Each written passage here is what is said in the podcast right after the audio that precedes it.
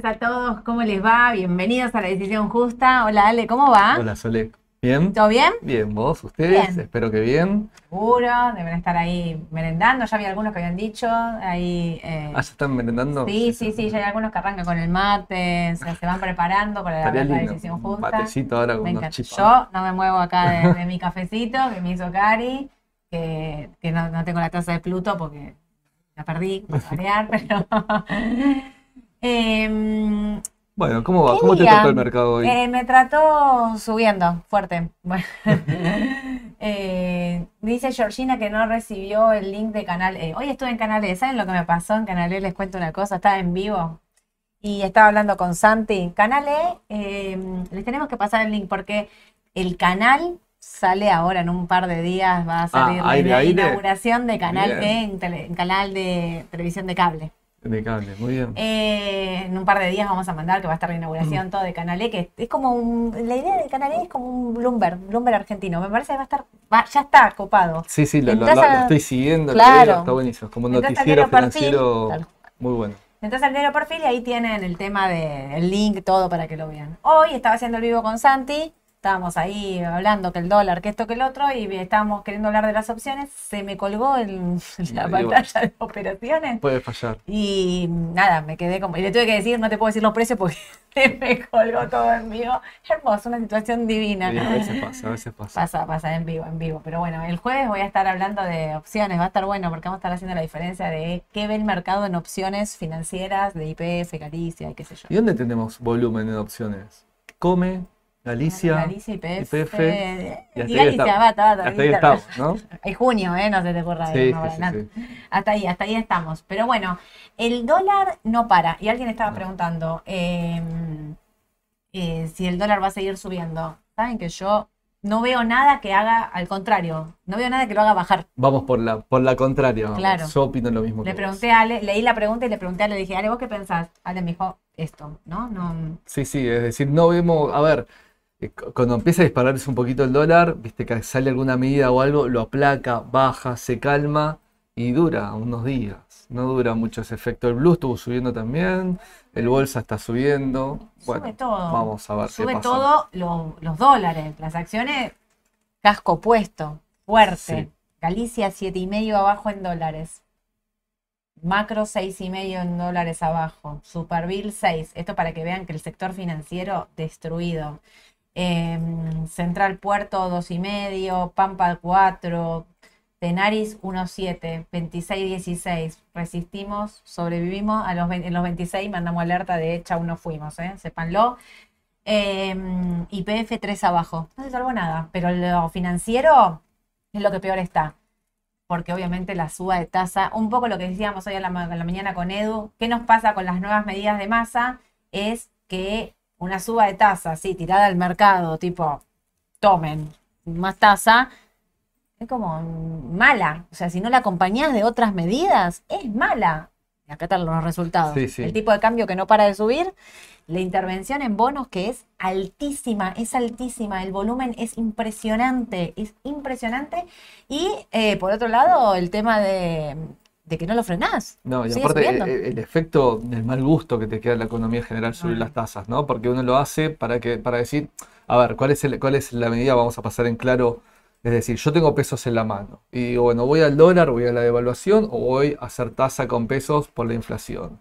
Entonces, para no ir al dólar, te sube la tasa para hacerte más atractivo y que vos vayas para ese lado. Pero no, primero que no está ocurriendo, y segundo que una suba de tasas en la economía general, si no estamos con una acti- reactivación económica, es en- encarecer el crédito, es, eh, digamos, es enfriar también la economía en general. Lo cual puede ser buscado por un tema de inflación, pero tampoco está bueno, digamos, que pymes un montón que necesitan acceso al crédito tengan, tengan lo- los costos más caros. Es difícil, es muy difícil para las empresas financiarse a la tasa cada vez más alta, es duro, digamos, pero yo no quiero dejar de mencionar algo que a mí me hace mucho ruido, es la brecha entre tipos de cambio. Sí, sí. o sea, no- eh, tenemos 20.000 tipos de cambio, ahora repasamos, sí, a ver. tenemos 20.000 tipos de cambio, pero las brechas entre tipos de cambio de la- del mismo dólar, digo, MEP AL y MEP GD, más o menos 4.42 cada uno.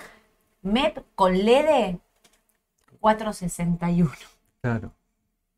Y Esto es un descontrol. cuando sube un poco más de volatilidad e incertidumbre, este producto que en, en principio es más conservador la letra porque es a descuento, bueno, te lo estás haciendo saber el mercado. Zarpado, Sí, es sí. zarpado. O sea, ¿qué piensa? ¿Qué está pasando en el mercado? Yo me pongo a pensar, ¿qué pasa en el mercado? ¿Qué piensan que va a poder hacer? con- Piensan, en realidad están pensando que va, va a venir el ministerio con la artillería pesada a reventar los bonos para bajarlos y entonces no quieren comprar MEP por, eh, por bonos. Es esto lo que está pasando. Eh, CCL, te digo 481. 482 casi. El contado con liquidación, esto es contado con liquidación con Coca-Cola. Miraba el contado con liquidación con Galicia, 465. Ah, sí, sí, estas distorsiones, ¿no? ¿Tenés 2.000 tipos de cambio Claro. según el activo que agarres? Sí, sí, sí. O sea, eh, o sea, creo que podemos medir todo, podemos acá medir un tipo de cambio distinto de acuerdo al, al papel que... Hoy en un momento dije, uh, la brecha está casi 9%. Claro, la brecha es si, la si agarro el MEP AL, que es el MEP más bajo, contra el contado con liquidación más alto. Y en un momento dije, bueno, está el 9. Bueno, pero también podría decir está mucho menos. Porque si agarro un- una LED que está a 461 y agarro un contado con liquidación que está a 465 con Galicia, me da casi lo mismo. Sí, Hoy en sí. un momento incluso Yo estoy, yo estoy más cerca de, de unos 460 y pico. Me parece que los 440 y pico es por la intervención que vos estás diciendo. Me parece, es una sí, sí, apreciación. sí, obvio. Es más, te digo, hoy en un momento pensé que te estaba, eh, que tenía mal las pantallas. O sea, y fui a, a- a corroborar, tipo, hice la cuenta mm, a- a- Eh, con la mano, sí, agarré la sí. calculadora. Yo, yo lo hago veces, me pasa lo mismo. Porque dije, no, no, esto está todo mal, esto me está tomando mal los No, porque aparte no- nosotros que tenemos dos mercados, ¿no? Contado y 48, compra y venta. Entonces tenemos que buscar la combinación de contado con vendiendo en contado o vendiendo en 48. Esas combinaciones a veces te generan distorsión en el tipo de cambio. Claro, claro, no, no, por eso digo, me, en algún momento pensé esto está todo mal, bueno, no, no estaba todo mal, estaba bien, lo que pasa que era según con qué activo lo agarre, en cualquier momento hago tipo el listado de dólares, según qué activo agarres. Fuimos agregando nosotros cada vez más dólares Sí, y sí. ten- Y ahí un estamos, los chicos de, de sistema, estamos ahí como, a ver si puedo, viste que yo a la mañana comparto una pantalla que tengo más tipos de cambio, tengo Sí. CNEVI, tengo, bueno, en algún momento voy a agregar CCL con, eh, con un bono, CCL con, Con- con un CDR, CCL con una acción. Nos vamos, a- vamos a terminar todos enloquecidos. Esto es lo que hay. Eh, ¿Qué decirte? El mercado argentino está difícil. Mañana hay licitación. Sí, hablamos Yo, hoy. sí, la licitación de mañana ¿no? es mucho, 400 Sí. millones de pesos, 200 mil millones de pesos. Eh, a ver, me parece que va a estar... eh, no creo que no consigan los pesos. Quiero ver a qué tasa los Ahí consiguen. está, te iba a preguntar justo eso. Digo, ¿Cuál será el corte de tasa de mañana? Te gané de mano. Eso, porque hay que hacerlo atractivo, ¿eh? Obvio. 100 efectivos, 100 y largos, ¿no? Para que sea para que digo, no sé, si no, no, no es atractivo, digamos. No, no. Está muy difícil el tema de, de la licitación de mañana con respecto a esto, ¿no? Sobre todo a la tasa. Y a mí me parece que el mercado eh, así, así solo por sí solo no, no se va a moderar, no va a corregir. Así que no sé, no sé qué, me preocupa la baja de los bancos, voy a decirlo así. Me preocupa, me preocupa Sí, fuerte. sí, ¿Qué están bueno. pensando? ¿Qué, qué está pasando ahí? Eh, Con volúmenes. No, y lo que hablamos la otra vez, justamente el martes pasado que hacemos lo del comparativo de bancos, eh, marcábamos ¿no? esta sensibilidad que tiene primero el sector bancario, es decir, a estas cuestiones. Eh, y se nota, con estas volatilidades se nota claramente. Es decir, hoy es mucho, un 7 y pico Galicia abajo, Es un montón. es un En montón. dólares. acá. es un montón. Sí, en dólares, hablo. Sí, En dólares, claro. acá amortiguamos un poquito por lo que decíamos a la mañana, porque sube el CCL un poco, pero es, que es como un- es un efecto oasis, digamos, porque la realidad es que no es real, es decir, Exacto. eh, si tengo un peso que vale menos, por más que valga más, Claro, yo miro acá Galicia, tres y medio abajo, bueno, tres y medio abajo Claro. en pesos, no me preocupa, siete y Sí. medio abajo en dólares. Bueno, ahí está, la- ahí está lo que hablábamos hoy del contado con liquidación Claro. y el tipo de cambio, bueno, está ahí. En fin, el mercado está difícil. ¿Y afuera cómo estamos? Y afuera, ¿sabes que afuera el sector tecnológico están todos de festejo porque siguió Sí, sí. el Dow Jones baja el 1% y el QQQ positivo, todas las tecnológicas positivas, bien por ese sector que está aguantando, el, Standard Poor's en el medio, un poco lo que dijimos hoy a la mañana, eh, vemos el sector tecnológico como el mejorcito para, para posicionarse, está todo el tema del techo de la deuda, que también se están discutiendo, que no sí, que no, que blanco, que negro, hay que esperar lo que diga Powell esta semana, tengan cuidado, es que. Powell, Sí, sí, siempre sí. sale con la mala onda. Y Siempre digo, de 10 veces que habla, una, el mercado reacciona bien y no sé, Claro. 9, no. Hay que ver. No, acá Lucas dice, cuando afuera baja nos gusta que suba el CCL, cuando afuera baja y el CCL lo odiamos, pero siempre estamos que nos faltan 5 para el peso, ¿va? eso es la realidad. Cuando bajan las acciones, sube el CCL, cuando sube el CCL, bajan las acciones, siempre estamos que terminamos los mismos precios. Mira. Sí, sí, sí, claro. Pero bueno, El, el tema es que localmente, digo esto, al subir en la devaluación y, y tener inflación, tu peso, tu poder de compra ese peso es menor, lo cual Sí. es una ilusión óptica que baja un 3,5 y afuera baja un 7. sí. Eh, Eso es lo que quiero decir, porque Tal ese cual. peso no tiene el mismo poder. No, y aparte otra cosa, acá me parece que queda muy demostrado que salir del riesgo argentino comprando un CDR que te sigue directamente el, el contado con liquidación, aparte del activo que hayas comprado, es clave, porque te quedaste afuera de todo esto, de todo esto que está pasando en Argentina, que realmente está esquizofrénico. Alguien ponía ahí antes, sí, está esquizofrénico. O sea, Sí. Por lo mismo que un día subimos, un día bajamos. O sea, eh, está difícil. Se viene el balance de Galicia, ahí me están preguntando, cuando venga el balance de Galicia, ¿qué va Pero Galicia se anticipa, después vienen los otros bancos. Sí. El Superville, Macro, unos días después, la semana que Yo le creo sigue. igual algo que el mercado está poniendo en precio que no hay acuerdo, que no hay dólares frescos, el, que se está complicando. Y yo esperaba hace unos días el tema del Sí. FMI con un guiño un poquito más fuerte. Y Sí. no, hay como un silencio, hay como, estamos esperando a ver qué pasa. Sí, También me hizo ruido que vos lo comentaste la otra vez en una de las mañanas del mercado, el tema del viaje que tuvimos con- en Brasil y bueno, buscar ya planes B, por las dudas. viajaron todo y volvieron sin nada. Sí, sí, o sea, me preocupa que nada se avanza, eso me preocupa en realidad, que no se avanza en nada. En fin, Bueno, Vamos a vamos, a ver. ver. Vamos Alguna, a ver. alguna buena va a venir, Dale. quédense esperamos de vos. ¿Vos tenés algo bueno para contarnos? Hoy, hoy traigo una empresa, bueno, histórica, ¿sí? Histórica. De, de- de principios de siglo, te diría, Sí. que es Molinos Río Río de la Plata, que se dividió hace no muchos años en dos compañías, Molinos Sí. Agro y Molinos Río de la Plata, sigo manteniendo el nombre, todo lo que son los productos alimenticios. ¿Quieres que arranquemos solo un poquito? Quiero que arranquemos. ¿Puedo decir Sí. una cosa antes? Ahí vi que estaban pidiendo likes. Empiecen a ponernos likes a la publicación, así ya empezamos. Vieron que cada vez nos mira más gente, cada vez llegamos a más gente. Esta cosa de. Hoy, hoy hablaba con un cliente que vino acá a la oficina que me dijo: Me gusta de la mañana del mercado, la decisión justa, que nunca están. Eh, te paga, pagate un curso, bueno, a ver, te contamos una parte. No, no, les contamos todo. Si el mercado es para todos, más gente invierte en el mercado de capitales, es mejor para todos porque tenemos más liquidez, más volumen, Claro, claro, eh, más operaciones, que ustedes sepan más de mercado, que eh, podamos intercambiar opiniones. Porque, por ejemplo, yo entiendo de algo, vos entendés de otro sector, viene alguien del campo, nos cuenta algo del campo, viene algo de la industria, todo suma, el mercado es entre Sí, todos. O sea, esto de me guardo la información para mí, yo Y es parte de No esto que, que- que compartíamos, y creo que uno de nuestros seguidores atrás también lo decía la otra vez, que es Lucas.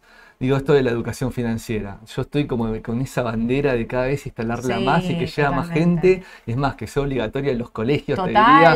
Es decir, total. y, y- y tenemos nosotros, se nota eh, esa cosa que nos gusta de docencia también. Sole, Edu, bueno, Yelén, Mauro. Sí, y, sí. Bueno, nos gusta, digamos, esto y compartirlo con ustedes porque queremos que son, a ver, hoy, hoy vamos a describir una compañía como hacemos para entender a veces cuando invierten en qué están invirtiendo, bueno, cuando leen una noticia, entenderla de otra forma, Tal cual. conocer también el- el- el- los activos que uno puede invertir. Entonces, un poco extraer eso eh, y, y la verdad que tratamos de ser objetivos y nosotros le brindamos herramientas, ustedes después Claro. deciden, no, no queremos decir, no, compren esto, vendan, porque uno acá No. la bola de cristal es muy difícil, en Argentina más todavía. imposible. Eh, pero sí que tengan herramientas. Y bueno, la idea acá es un poquito brindarle algo de herramientas para. Tal para que- cual. Y aparte también eso, acompañar. ¿no? Digamos, si vos conocés el instrumento, siempre yo digo lo mismo, conocer el riesgo del instrumento del que estás comprando. Después Sí, te puede salir sí. bien, puede subir, puede bajar, puede, digamos, pero que nunca te agarre desprevenido. Para mí ahí está un poco la clave, la clave de- la situación. O, o uno piensa, bueno, ahora vienen elecciones, ¿no? Y Mm. después de elecciones puede haber una devaluación, no devaluación. Bueno, conocer las compañías, sus negocios, qué es lo que hacen, dónde ganan plata, etcétera, es, es primordial, porque capaz que me puede ayudar ya sabiendo eso. ¿Qué tipo de papel puedo ir mirando para, para poder elegir? Por darte un ejemplo, digamos, de varios ejemplos. Totalmente, totalmente. Vamos a Molinos, Río de la. Plata. Vamos a Molinos. Arrancamos principio de siglo, finales de siglo con Mungibor en Argentina, ¿sí? Eh, con el negocio, obviamente, de, ah, eh, de- de cereales, de oleaginosas, y recibe en un momento como una parte de pago una, una, una, zona de, digamos, un, establecimiento, perdón, de molienda de harina, de crushing de harina. Bueno, cuando recibe eso, empieza en ese negocio y es donde arranca, digamos, lo que después fue Molinos Río de la Plata. Vamos un poquito a esta historia, ¿no? En 1902, un gibor con molinos harineros y elevadores de grandes molinos Ríos de la Plata. Tiene un nombre más largo que no se puede creer, terrible. Después cambia el nombre en el 32 a Molinos Río de la Plata y ya en el 1935 ya empezó a cotizar en bolsa. Una de las empresas más antiguas, digamos, cotizando eh, en la bolsa. Así se mantuvo muchísimos años como empresa del grupo Pérez Compán y en 1999 es cuando, eh, eh, perdón, la adquiere, digamos, el, grupo Pérez Compán. Em, en 2016, bueno, es lo que te hablaba recién, Sole. ¿sí? En 2016, Molinos Río de la Plata eh, se cinden dos compañías. Deciden hacer todo lo que es el negocio de exportación de granos y oleaginosas. Eh, en realidad, ahora lo vamos a ver bien, digamos, puntualmente el negocio, en una de las compañías que es Molinos Agro, y todo lo que era marcas y productos de comestibles, de alimentos, quedó en Molinos Río de la Plata. Eh, y bueno, Molinos de la Plata también fue adquiriendo cada vez más, más, más digamos, eh, marcas, etcétera, a lo largo del tiempo. Vamos a arrancar con Molinos Agro, si te parece. Me parece. ¿Sí? Molinos Agro, que de las dos es la que tamaño más grande en ese sentido, porque es la que, la que exporta. Bueno, viste que hace unos días eh, hablamos de Cresud. Yo te contaba que Cresud tenía campos propios y campos arrendados y que era productora, aparte de crashing exportadora. Crashing digo molienda, pero en el mercado le dicen crashing, se conoce como crashing. Bueno, Molinos Agro no. Molinos Agro directamente, digamos, compra a productores. ¿sí? Tiene una cartera enorme de productores. Se hacen, se establecen contratos de entrega de granos en tal fecha, supongamos, ¿sí? previamente y bueno, hasta la entrega de granos, esto es lo que se acostumbra en el mercado, en algún momento puede ir cerrando precio al productor, quien elige generalmente el momento de cerrar precios al productor. En algunos casos particulares puede ser que entregue el grano y cierra posterior precio, ¿sí? Y es el momento de liquidación. Eh, y principalmente lo que exporta no es el grano en sí, sino que son los subproductos, digamos, básicamente las oleaginosas y básicamente de, em, de la soja, ¿sí? que es aceite de soja, harina de soja y pellets de soja. Es decir, todos los subproductos que justamente salen del crushing, de la molienda de la soja. Tiene una gran planta en San Lorenzo, ¿sí? muy conocida, muy, muy conocida la planta de San Lorenzo, que tiene una capacidad de 20.000 toneladas diarias de crushing. Es enorme, es importante. Un puerto pegado a la zona, ¿sí? Bueno, muchísimo copio y tiene una capacidad estática de 720.000 toneladas. Esto es justamente va recibiendo los productores, tiene capacidad de acopio. El tema de, si les gusta comentar cómo es el tema del crashing de la soja. Viene la soja, hay, hay, digamos, hay, hay procesos de secados y después se separa lo que es la cáscara del grano de la soja. Con la cáscara y, en proceso es lo que sale como pellets de soja, que es como del desperdicio ese sale pellets de soja. Y del grano sale dos cosas, que es la harina de soja y el aceite. Ese aceite también a su vez se puede utilizar en biocombustibles, por ejemplo. O en proceso de, venta de aceite de gomado, de, gomado, que es lo que también se exporta. Es decir, eh, es, es que Argentina exporta con la primera cadena de valor de agregado, digamos, de eh, la oleaginosa. ¿sí? Este, este proceso es darle algo de valor agregado en esta primera cadena en la exportación. Bueno, mix de ingresos por destino, típica empresa de perfil exportador, ¿sí? Entonces el 87% de, la, de lo que genera la empresa lo exporta y solo casi un 13% es venta local. ¿Puedo hacer un paréntesis? Sí, obvio. 87% de la empresa se exporta. De, sí, de lo que vende. Vamos entonces a papeles relacionados al dólar oficial si llega a haber una devaluación del dólar oficial, estos papeles que exportan en este nivel están relacionados directamente al dólar oficial. Directamente, porque la empresa, si sube el tipo de cambio, esta empresa por ventas de exportación va a ganar más.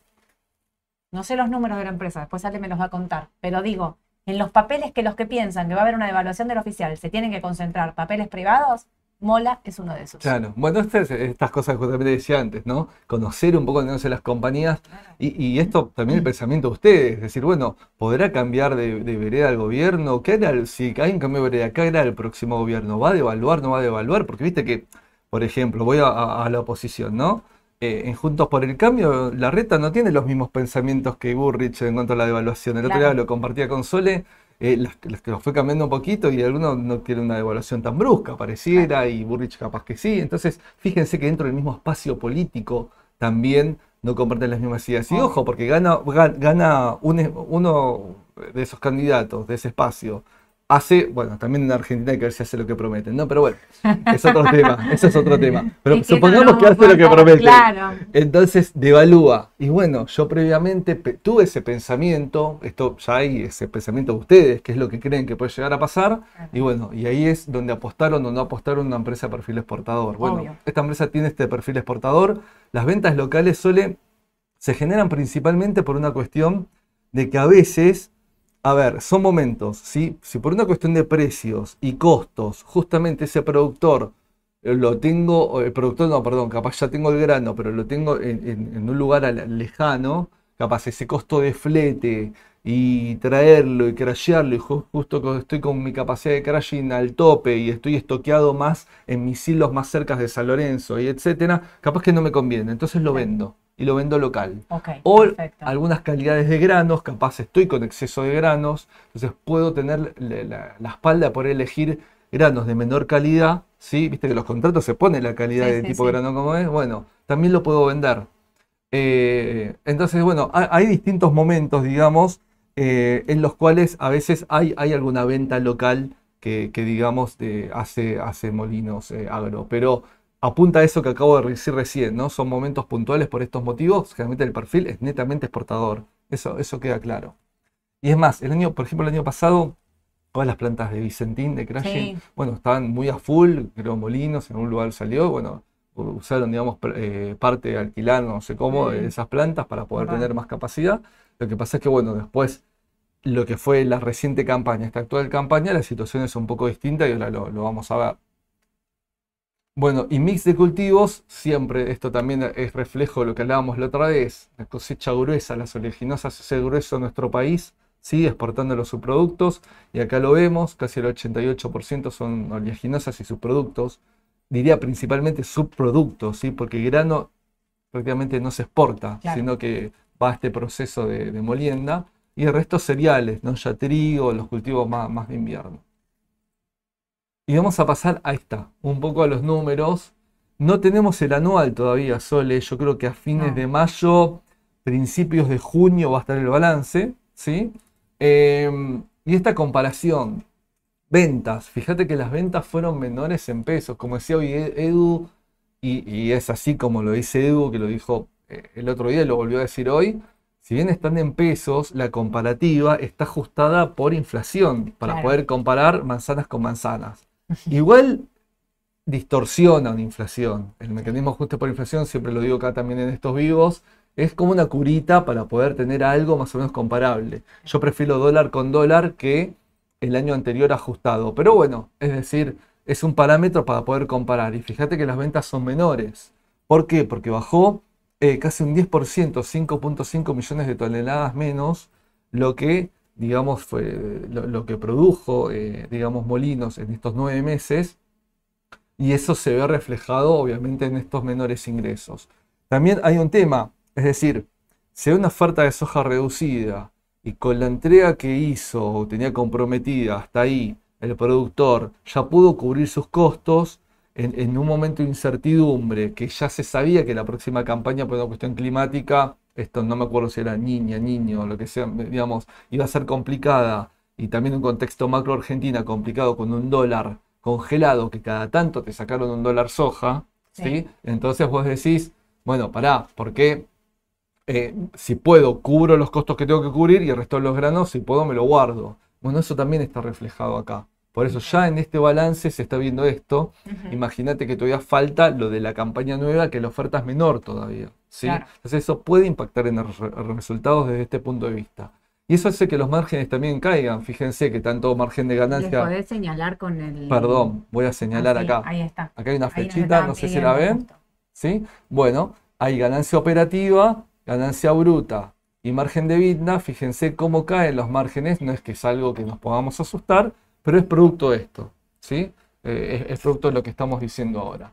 Pero llegando a la ganancia final, ahí, acá, incorporé, que no lo pongo, solo lo pongo porque fue representativo en el balance, resultados financieros. Y acá voy a hacer un paréntesis. La moneda funcional, que es la moneda que, la moneda que se elige contablemente para establecer la contabilidad del negocio, es el dólar en este caso.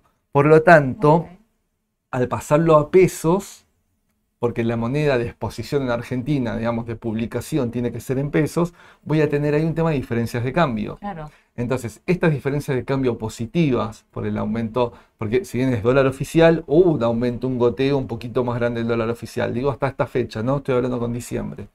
Entonces, eso se vio reflejado en estos resultados de stocks valuados al cierre a mayor valor, ¿sí? Y eso hizo que acá suba en el resultado final comparado con mismo periodo de resultado de- del año anterior, muy poquito el margen de ganancia. Pero es por esto. Entonces, vamos a desmenuzar un poquito esto. Desde el operativo netamente, por los motivos que expliqué, por una baja de la cantidad de toneladas, como lo hablaba recién, un 10%, los márgenes bajaron y las ventas bajaron. Pero hay un mayor resultado por tenencia por un tema de stocks, que también es parte del negocio, ojo, ¿eh? no lo hago tan ajeno. En otras compañías te digo, bueno, resultado por tenencia es algo ajeno porque es un tema financiero. Pero en este tipo de negocios agro, dolarizados, es parte del negocio, ¿sí? Entonces, eh, por eso lo, lo ponemos acá. Y un tema, me voy a adelantar, voy a ir a la próxima presentación y vuelvo porque quiero mostrar algo. Relación deuda-vinda, ¿sí? En el último ejercicio lo estoy marcando acá, 12,14 años, no, enorme. Si ustedes ven esto, que aumentó una barbaridad de 3,44 a 12,14, Sí. se asustan, salen corriendo, Vendemos. la deuda que tienen. Bueno, para, porque también acá justamente vamos por campaña, por campaña agrícola, Claro. y entonces tenemos que tener en cuenta qué stocks tenemos, qué créditos tenemos para cobrar para poder cubrir las obligaciones. Vuelvo, ¿sí? Acá tenemos en caja, fíjate en caja la diferencia con el año anterior ya. Sí. ¿no? 41.279 millones de pesos comparado con el año anterior. Uy, perdón que se me bajó ahí. Eh, y créditos inventarios, 68 mil millones de pesos, más que el año anterior. Y si hago una suma de esto, y ahí tengo que poner en juego también la deuda comercial, fíjate que más o menos estamos ahí en precio, ¿no? 82 mil más 33 mil millones, con un Sí. poquito más acá, es decir, eso con la capacidad de generación de fondos más o menos está. Entonces no es para alertarse, si bien parece horrible el indicador, es horrible el indicador, justamente entre caja, inventarios y créditos, hay un stock suficiente en un ciclo de corto plazo, porque estamos hablando de que esto debería cobrarse, liquidarse en un año, ¿sí? Claro. Eh, para poder cubrir esa deuda. No es tan preocupante. ¿Es elevada? Sí. Fíjense también acá arriba cómo creció respecto al año anterior. Bajó la deuda comercial y sube la deuda financiera. ¿Cómo es la deuda financiera en este tipo de empresas? Generalmente prefinanciación de exportaciones. Entonces hay que ver en el momento que toma la prefi para cancelar al productor o me convenía tomar la prefi o me convenía financiarme con el productor. Bueno, a veces es un tema de un juego financiero. Hay un cambio acá, pero si hago la suma de ambos valores en los dos, tampoco hay mucha diferencia. Claro. ¿sí? Entonces, eh, eh, eh, es un tema de de, de sustitución, digamos, de deuda. Último punto para aclarar en una empresa así tan clara, comercializadora de un año de un ciclo. A ver, yo siempre hablo de deuda EBITDA. A mí el EBITDA me representa como importante para poder pagar los servicios de la deuda, ¿sí? sus intereses, y lo que son las deudas de largo plazo. En realidad, la parte corriente, esa deuda de largo plazo que me va a vencer breve. ¿sí? Ahora, cuando estoy en una empresa de, de este tipo de negocio ritmo, yo tengo que tener en cuenta esto, estas variables, este ciclo operativo de caja, stock, créditos, deuda comercial y deuda financiera. ¿sí? Claro. Porque es justamente este ciclo de caja, este ciclo operativo que tiene la compañía, este capital de trabajo bien clarito en este tipo de empresas, eso es lo que no tiene que haber ahí desregulaciones o cambios fuertes en los cuales digamos, ups, ojo que acá hay una alerta. Mira, ustedes que justo Roberto dice, Ale, probablemente la deuda sean pesos a tasa subsidiada y los fondos sean mayormente dólares eh, que por eh, eh, rendimiento contable deben valuarse a valor oficial. Sí, que por resultado contable deben valuarse a valor oficial. puede Eso ser. también sí. puede ser. Hay que ver las tasas de las prefi cómo venían a- hasta diciembre. Puede ser, sí, puede ser una alternativa, claramente. Sí, sí, sí. Sí. También otro tema a aclarar. Acá en diciembre tuvimos un dólar soja, ¿te acordás? Ah, sí. Pero capaz que parte de El esos segundo. efectos, claro, todavía pueden haberse dado en enero. Entonces, si bien acá bajaron las ventas, ¿sí? Mm, No es que vea grandes cambios de acá en el balance anual, pero puede ser que parte de ese dólar soja esté, digamos, acá eh, también visto en enero, entonces puede ser, no, no sé si me arriesgo a decir que las ventas van a ser mayores o, o mejorará esta diferencia, pero puede ser una alternativa. Hay que ver eh, ese, ese- ese dólar soja porque ya el 3 entra para el ejercicio nuevo, el reciente, ¿sí? Ese no lo vamos a ver en el balance que, que esperamos para los próximos días. Bueno, estos ratios que vimos recién, sí, sí, la relación acá, fíjense, activo total contra pasivo y patrimonio neto. El capital propio en la financiación de los activos totales, fíjense, es bastante bajo, Sí. ¿sí? No es que es muy alto, pero reitero, no es anormal en este ciclo y en, este, en estas compañías, ¿no? Me endeudo, tomo prefi, vendo, liquido, y con eso repago. Y ese es el circuito, y sobre eso tienen márgenes que tampoco son muy elevados. Es una comercializadora. Sí. No, no, digamos, en este sentido, ¿no? Empresas de servicios comercializadoras, los márgenes son más bajitos. Perfecto. Bueno, los índices. Eh, ¿qué más podemos decir de Molino? acá una, Sí, una aclaración que José dice, no solo que exporta, sino que en los últimos años la cotización le gana la inflación. Mi duda es si Mola por volumen es un galpón, como le dicen los que no simpatizan con determinada compañía. ¿Sabes por qué le dicen galpón? Ah, Por- esta terminología de la jerga bolsera de Galpón. Galpón porque opera en el mercado, en el panel general, y entonces por volumen dicen que en vez de ser una empresa es un galpón. Eh, el volumen de Mola es bajo, esto es una Ahora lo realidad voy a explicar por qué. Voy a explicar por qué. Te dejo entonces. No, no, no, no, no, sí, el, sí. el hecho de galpón, le- ¿por qué le dicen galpón? Pero no a Mola. Digo, a todos los papeles del panel general le dicen, es más, dicen, ¿qué galpón compramos hoy? ¿Qué? O sea, es como una forma de decir que es un papel que opera poco y que entonces puede tener eh, volatilidad por esa poca operatoria en el mercado. Yo me acuerdo ya en el 2016 cuando se dividió Mola, Mo- la gente tenía Moli, le dieron acciones de Mola. estaban todos queriendo morirse porque nadie entendía bien qué era lo que estaba pasando. Después cuando fue, ah no, pero pará, me conviene más Mola que Moli. Sí, sí. Aparte cambiaron los cierres, porque Mola, eh, digamos, cierra en marzo, está más cercano a mitad de año que, que justo calza un poco más con la campaña agrícola. Exactamente. Para mí es mejor junio en ese sentido, pero bueno, cierra en marzo. Claro. Y Moli no, digamos, cierra en diciembre. Sí. Entonces man- mantuvo su cierre de diciembre. Está bien, pero el tema de por qué le dicen galpón tiene que ver con eso, que no es solo con Mola, es con todo. Hoy operó 3 millones de pesos. Mirando. Sí, sí, sí. no operó pero- realmente nada, tengan cuidado. Son su papel, para mí me gusta, desde la cobertura de la exportación, digamos, del dólar oficial, me gusta, pero El volumen entiendo que el volumen es recontrabajo y que el riesgo de eso es, eh, digamos, es, es complicado operarlos. Sí, sí, hay un tema de liquidez. ¿sí? Sí. Eh, creo, creo que puedo tener una contestación a eso A de ver. por qué motivo empresas enormes de tanta trayectoria, la número uno de las número uno argentinas de alimentos en el mundo, o en Molinos, o esta exportadora que no es de las más chicas, ¿eh? para No. nada, es de las más importantes. ¿Cómo puede ser que esté en el, merc- en el panel general y tenga volúmenes bajos de negociación? Bueno, paquete accionario de Mola y Moli. El 75% pertenece a la familia Pérez Compán. ¿Sí? Es decir, está en manos ya Lo de- tienen de- ellos, lo no lo, tienen no lo comparten con nadie. Santa Margarita LLC Limited Company.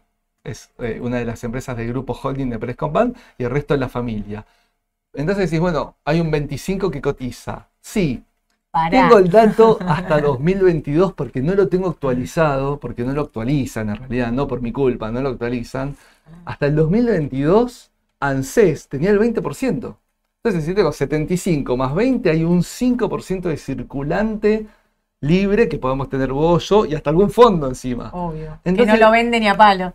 Ese es el punto. Es decir, el circulante es bajo de lo que floating, libre, cotización, lo, que Clave. está cotizando. Eso que está diciendo Ale, porque la empresa, digamos, está en manos de alguien que no, no digamos, que no está operando, o sea, que no, no se operan acciones que no son operativas. Entonces, eso hace que tenga muy poco volumen. Lo que está en el fondo de garantía de sustentabilidad no se puede vender, no se puede tocar. Después vamos a empezar con la discusión, se vende, no se vende, lo tocan, no lo tocan. La ley dice eh, que, no pueden venderlo, o sea, que no, vender pero, algo Pero entre la página del fondo está un dato del 2018. Fondo, gente del fondo actualice la data, por eso. Por, eso te digo que hasta, hasta el 22 tenía la data, que la conseguí por otro lugar, que tenía de un 20%, ¿sí? Creo que no se tocó. también tiene un montón de información. No, no, no. sé, que no, sé que no, creo que no se tocó, que siguen igual. Entonces el circulante es bajo. Si que está por detrás tiene, no sé, 20 millones de pesos que quiere poner en mola, ya digo que no. No, no, van a llegar. Ahora, los pequeños inversores que están atrás, si le interesa esta compañía para cubrirse, porque me recién, bueno, sí sirve este dato, sí, sí es importante. Hay gente igual que tiene mol y mola, ¿eh? A ver, sí, sí, estos son días también. Hoy el volumen fue bajo, pero este tiene más volumen. Pero no llega, creo que justamente, este, cuestión de volumen, pasa con las dos. Esto que acabo de decir son mol y mola, ¿eh? es exactamente igual. Sí, El, tema del porcentaje del paquete Molo, pero 3 millones 600, espera que te digo moli si querés. Ya la vemos moli. Exactamente. Porque justamente nos vamos con molinos ahora. vamos, vamos a, hablar de molinos. Casi 6. Bueno, Molly tuvo más. Que también vamos a ver los gráficos ahora, después comparativos entre los dos de, ambas empresas.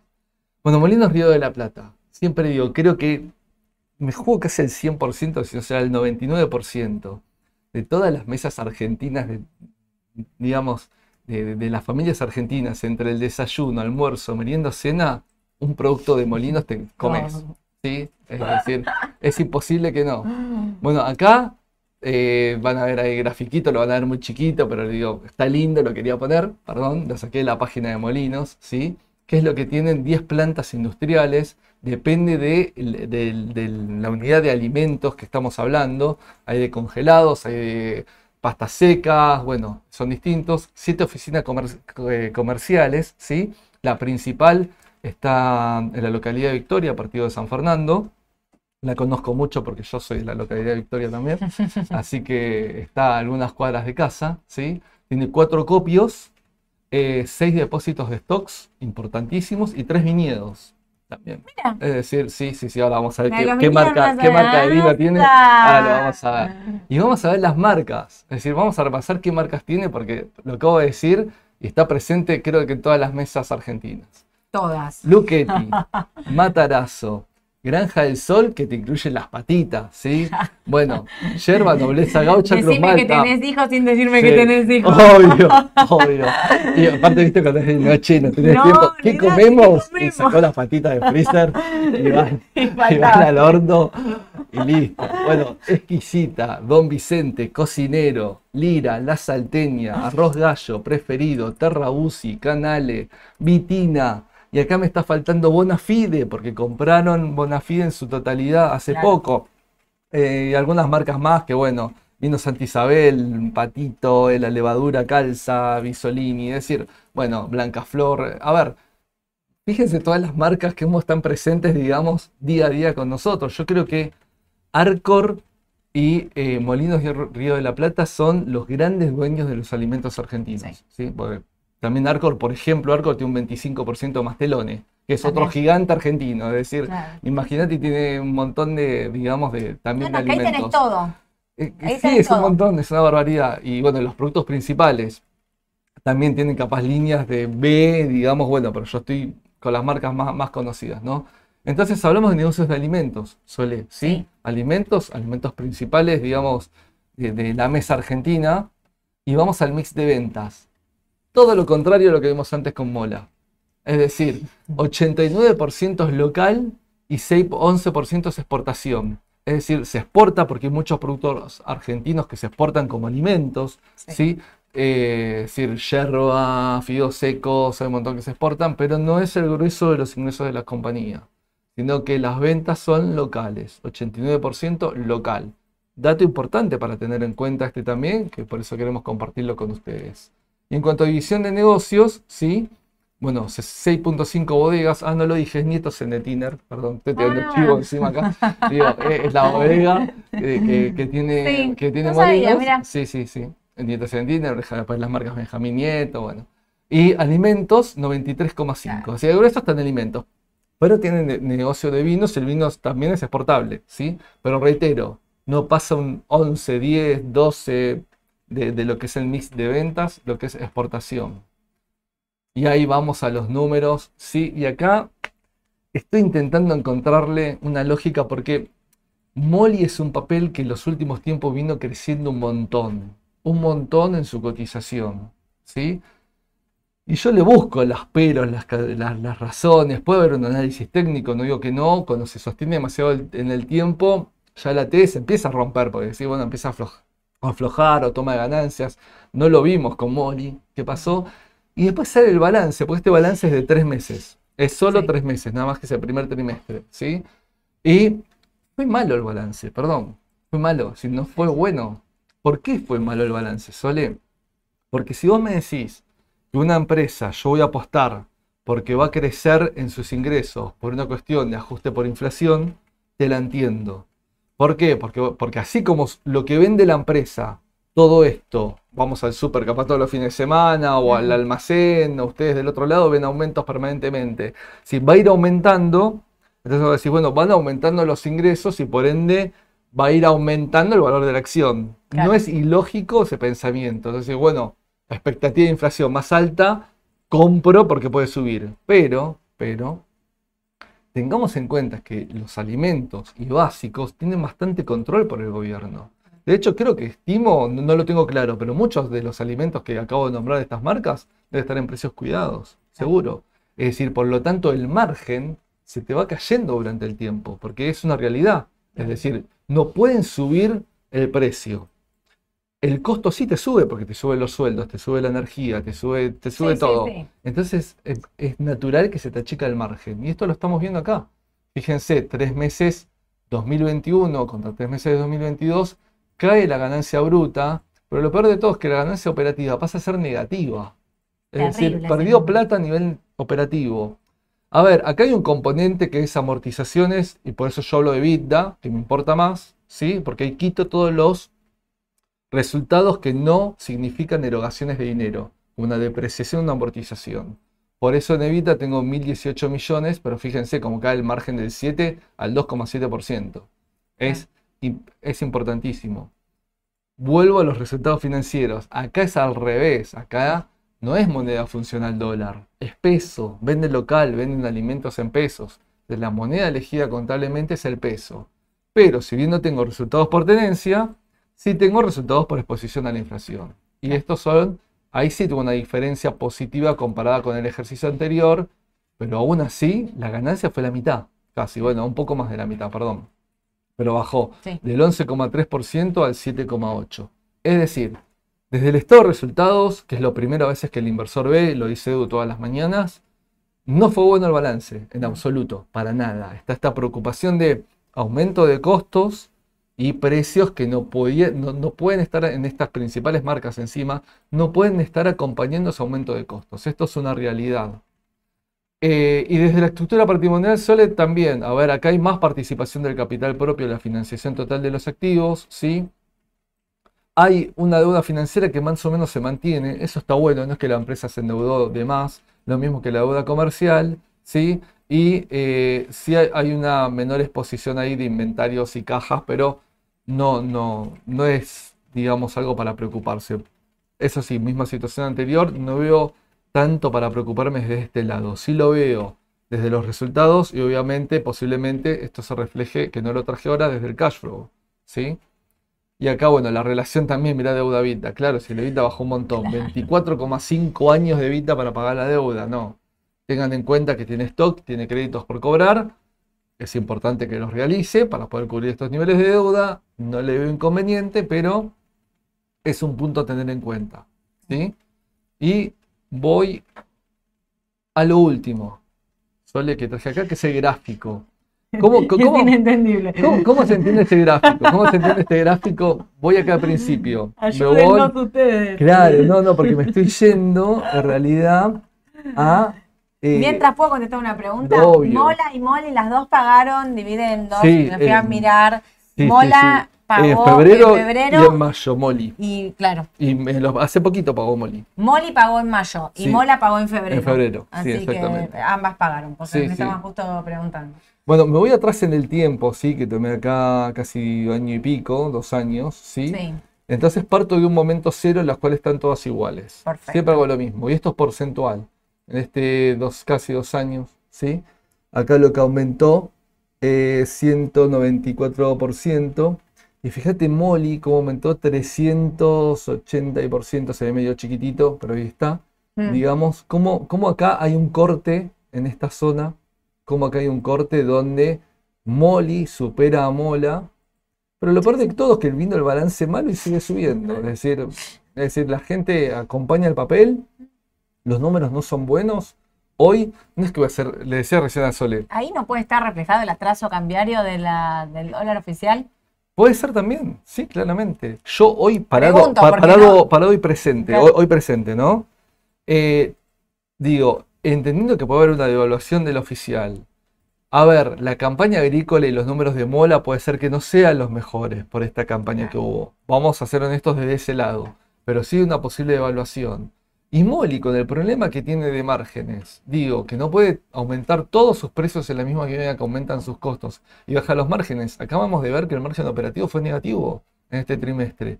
Digo, no voy a hacer arbitraje de esto como le decía Sole hace rato porque no puedo comparar negocios distintos. Pero si tengo que elegir hoy entre estas dos para entrar hoy puntualmente, yo me inclino más por Mola, aún considerando que por la campaña reciente agrícola los números no pueden ser los mejores, ¿sí? Pero a mí me gusta más, me parece que Moli creció por demasía, me parece para mí que está más para corregir que otra cosa, es una opinión propia. El AT no lo, va, el AT, por lo menos el gráfico estoy no lo está demostrando, con este balance no lo está demostrando, pero si tuviera que elegir un poco hoy, hoy es una foto de hoy, de las dos, yo me inclinaría más por Mola. No, no, también, ¿Vos yo también? Sí, sí, sí, no, no, lo dudo, ¿eh? No sé ustedes ahí si quieren No sé, opinar, opinen, cómo lo pero ustedes. digo, ¿Qué compras hoy? Te pregunta justo Karina. y de estas dos yo me inclinaría más por Mola, sí, claramente. Me parece que ya Moli subió y más, en estos últimos meses subió un montón, subió mucho. Sí, sí, y con un balance malo. Sí, el balance vino hace muy poquito. Yo pensé que iba a ser, da, con lo que subió, es el, el pretexto para corregir. No corrigió tanto. Hay una baja y después volvió a subir y no corrigió tanto, Molly. No. Mira, y justo Agustín pregunta, ¿puede influir el valor del papel que Moli tenga más volumen al valer caso el 10% de Mola? Eh, sí, puede ser. Sí, Sí. siempre decimos que una acción que valga menos la hace más popular y al hacerla más popular podemos tener más flujos de operaciones. Sí. Siempre hablamos esto, ¿no? Cuando se hace un split, ¿no? Las Sí. empresas, el split ju- justamente acompañan esto. Cuando el precio está muy alto o es muy grande, bueno, lo hago más chiquito y eso es más fácil para poder tener eh, más gente que puede ingresar. Pasó Claro. una época, les voy a tener un ejemplo, Amazon. Si ¿Se acuerdan? Amazon valía un montón de dólares, una barbaridad, mientras que el resto de las tecnológicas están entre 100, 200, 300 dólares. Y, Am- Sí. y Amazon salió, no me acuerdo cuándo llegó, 10 mil, ¿no? Una Sí, locura no, lo que no valía de dólares. locura. Bueno, eso hace que un inversor, no cualquiera tiene 10 mil dólares para comprar una acción. Claro. Bueno, terminaron haciendo lo que es el mercado. Hicieron un Sí. split, hoy Amazon vale casi lo mismo que valen el resto de las sí. tecnológicas, y eso hace que más gente pueda comprar, digamos. Estaba mirando, Puede Mola vale punto, puede ser. 4.120, digo, precio de cierre hoy. Claro. Y, Y, y Moli Molly, 600. claro, bueno, sí. Puede claro. ser, sí, podría ser, mira, no, la Puede- verdad. puede ser un bueno, buen Agustín ese punto que marcas, no, yo no lo había pensado. Eh, yo compro mola. También. Yo compro mola. Y hoy, pero es la foto de hoy, ¿eh? Sí, sí, yo la foto de esta de hoy, ya sea por números o por lo que las cotizaciones de ambos papeles, me inclino un poco más por Mola, sí, sí, claramente. Sí, A mí, a ver, sí. me gustan. Estoy hablando de Molly, acabo de decirles, es una empresa de trayectoria, de marcas, de años, que tiene un- una participación de mercado enorme en los alimentos argentinos, eso es indiscutible. Hoy está con una situación puntual que, bueno, hay que ver en sucesivos meses si se puede destrabar. eh, y igual aún así tiene el acompañamiento del inversor, eso es claro por el precio que tiene. Obvio, totalmente. Pero bueno, bueno, Ale, obviamente, una Nos clase fuimos- magistral, espectacular. No, bueno. Quiero contestar dos preguntas que me Sí. quedaron. Una es que Juan Manuel preguntaba si IPF va a pagar dividendos. IPF hizo la asamblea, pero no dijo, dijo que destinaba 40, se me perdí ahora, 40 mil millones, 40 mil millones de pesos Para considerarse. para considerarse para, para dividendos, pero no dijo ni cuándo los va a pagar, ni cómo, ni nada. Así que está, hay que esperar a ver qué anuncia.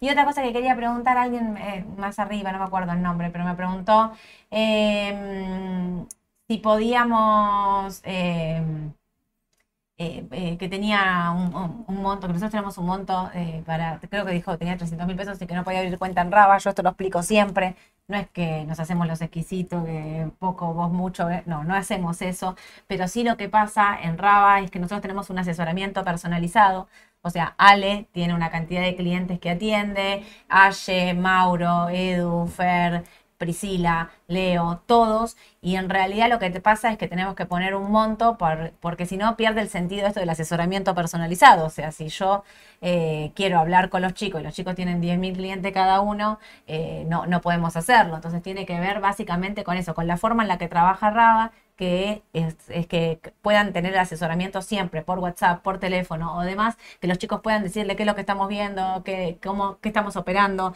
y ayudarlos a invertir, que siempre finalmente es la finalidad de darles una mano en la toma de la decisión que termina siendo de ustedes, pero qué estamos viendo nosotros y poder asesorarlos lo, lo- lo mejor posible. De ahí es que viene que Raba tiene un monto mínimo de, de apertura de cuenta. Sí, quería aclarar esto para que no piensen de, Sí, ah, no, operan solo. No, no. Eh, Tiene que ver con una cuestión de cómo maneja Raba eh, las cuentas de, de cada uno de ustedes. Muchos son clientes y, y lo saben. ¿Y qué otra cosa más? Eh, Bueno, pero justamente a mí también a veces me, me preguntan, bueno, dan cursos, dictan cursos, hacen Ah, algo. sí. Bueno, voy a aclarar algo. Justamente de, de alguna manera esta retribución, esto que nos gusta hacer, que es un poco dar herramientas, explicar, compartir información, eh, aprender, digamos, ojalá que estén aprendiendo ahí, me encantaría saberlo si es así, digamos, eh, y, y se agradece, pero digo desde Raba, pero justamente ese educar al inversor, eso nos encanta, y no, no hacemos eso y compartimos estos espacios y estos momentos de manera totalmente de, de acceso público, que ustedes puedan acceder a, a nuestro canal de YouTube, a nuestras redes, Sí. para, para que justamente de esta manera compartimos Sí, digamos, como que no nos guardamos nada. A mí me No, parece que está esto. O sea, compartimos y sumamos eh, información al mercado y bueno, lo intentamos hacer de la mejor manera posible. Da una clase magistral de fundamentos. ¿Qué les voy a decir? Sí, ya todos lo saben. Eh, así que bueno, nada, eso agradecerles. Eh, gracias por haberle puesto, muchos pusieron like a la publicación. Les pediría a todos si pueden sumar likes porque eso hace que lleguemos a más gente y que cada vez más gente se sume a estos videos. Vi que había muchos que decían que era la primera vez que se sumaban a este vivo. Así que bueno, muchísimas gracias por, eh, por acompañarnos. Voy a decir una cosa antes de que me corte la chica de comunicación. Tengo un Instagram de Raba, Sole López, guion bajo Raba. ¿Lo dije bien? ¿Era así? Esperen, esperen, esperen. Ahí me matan todas, no me importa. Saqué una foto de todo lo que es el equipo de comunicación eh, de la mañana del mercado. Sole López, guion bajo Raba. Están Yamila, Agostina, Marina y Edu, que somos los que hacemos la mañana del mercado, y las chicas de comunicación, que son las que hacen que este vivo salga, que nos escuchen. ¿Vieron cómo fuimos mejorando? Desde que empezamos se ve mejor, se escucha mejor. Ustedes están cada vez ya más afianzados en esta comunidad espectacular que estamos armando. Así que ahí logré sacarles una foto y compartir este equipazo que me acompaña las mañanas y las tardes. Así que va mi agradecimiento para ellas también, obviamente. Y a ustedes que son ya incondicionales. Así nomás, ¿eh? lo digo, incondicionales. Gracias de verdad. Gracias por la buena onda. Mañana les mando el, eh, el audio con las noticias y mañana es miércoles. Mañana miércoles. Mañana a las 2 de la tarde vivo en Instagram con ella, eh, con Aye, contestando todas las La preguntas. metralleta preguntas. Me- así, Bien. 30, 40 minutos de pregunta, pregunta, pregunta y respuesta rápida con Aye, que es una genia que sabe de todo. Los espero por Instagram y el jueves nos vemos a la mañana en Mercado, 9.45, acá por YouTube en vivo, acá desde la OFI. ¿Sí? Sí. ¿Vamos? Tu hijo estaba de abanderado, el hijo Claro. Ale estaba de abanderado. Vamos, vamos a casa. Les mando un beso a todos, que tengan una excelente tarde. Chau. chau.